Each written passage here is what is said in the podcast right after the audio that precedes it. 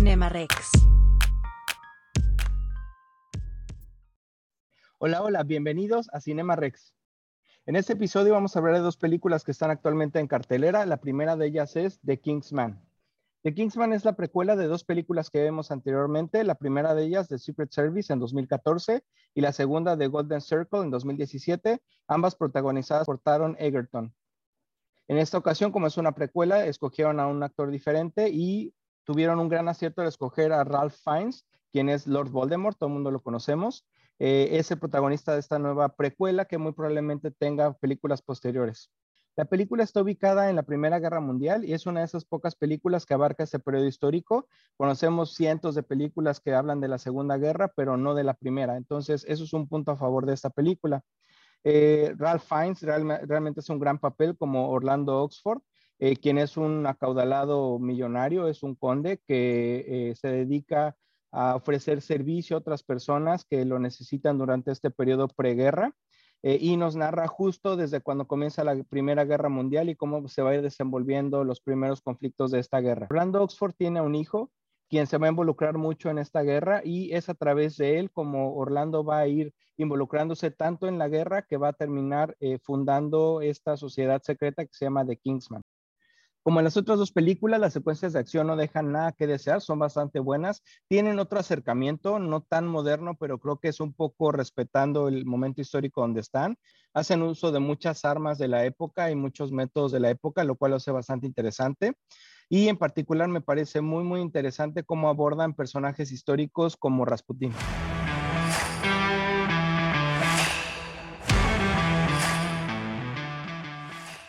Como dato interesante, el cómo retratan en esta película la muerte de Rasputín es de alguna manera real. Eh, parece que es broma, parece que es algo muy exagerado, pero realmente en la narrativa histórica se plantea así. Eh, hay un encargado de matarlo que es Félix Yusupov, eh, quien primero lo trata de matar envenenándolo con vino y con pasteles. Eh, que contiene cianuro y al parecer cuando llega al lugar donde Rasputín debe estar muriendo, Rasputín se está comiendo los pasteles y el vino y no le pasa mucho. Eh, después de eso Rasputín toca todavía la guitarra o algún instrumento durante la noche y al ver que no se muere, Félix le dispara en el pecho. Eh, lo encuentra ya tirado en el piso, se acerca nada más para asegurarse que esté muerto y no está muerto, Rasputín lo ataca. Después de eso le mete un balazo en la cabeza eh, y sigue sin morirse Rasputín. Lo avienta a un río en, Rusia, eh, congelado, y al parecer después de la autopsia realmente de lo que se murió fue de ahogarse. Entonces no se murió ni de los balazos ni del envenenamiento. Es muy interesante la historia de Rasputín por si alguien la quiere revisar, eh, tanto, tanto en vida como incluso su muerte.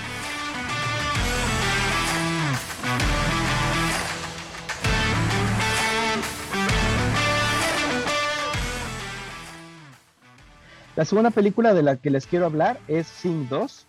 Es una película animada, sí está orientada a niños, pero definitivamente es una joya de película que no se deben de perder. Esta película cuenta con las voces de actores de primer nivel, como lo son Reese Witherspoon, Matthew McConaughey, Scarlett Johansson, Taron Egerton, de quien hablamos en la película anterior, y muchos más. La historia parece simple, eh, nos habla de este grupo de animalitos cantantes que ya lograron triunfar en su pueblo y ahora van por alguna razón en búsqueda de algo más, de crecer, de llegar a las grandes ligas y crear un show que no solamente sea para un pueblo pequeño, sino que sea para todo el mundo.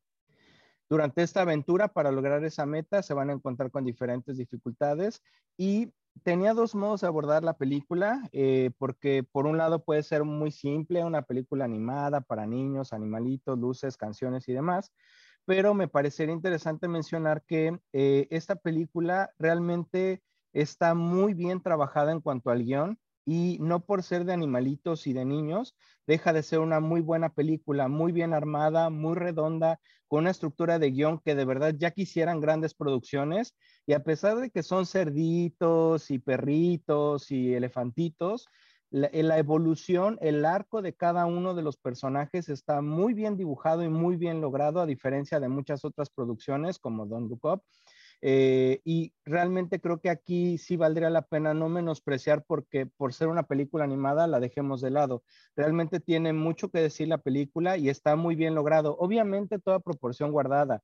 No es Ciudadano Kane, no es una película realmente que, que deje una huella a un alto nivel, pero esta, es una película muy, muy bien hecha no dejando de lado que es una película animada. Entonces, vale la pena mucho verla en cines. Si tienen la oportunidad de verla en cines o en alguna plataforma, no la desperdicien, échenle un ojo.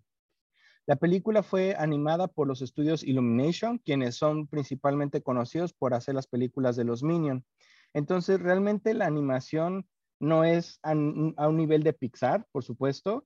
Eh, la musicalización sí es muy buena porque usan covers de canciones conocidas y realmente cantan bien los actores, eh, pero realmente aquí lo que rescataría mucho es el guion y los arcos dramáticos de cada uno de los personajes.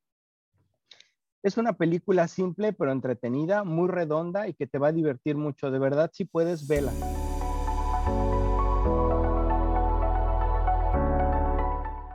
Como dato interesante, en la película participa Bono de YouTube. No es de mi agrado personalmente, pero pues habrá muchas personas a quienes les agrade. Eh, y eh, hace una colaboración especial. Hay una canción que canta con Scarlett Johansson, que bueno, siempre queremos oír canciones de Scarlett Johansson. Muchas gracias por escucharnos. Nos vemos la siguiente semana. Cinema Rex.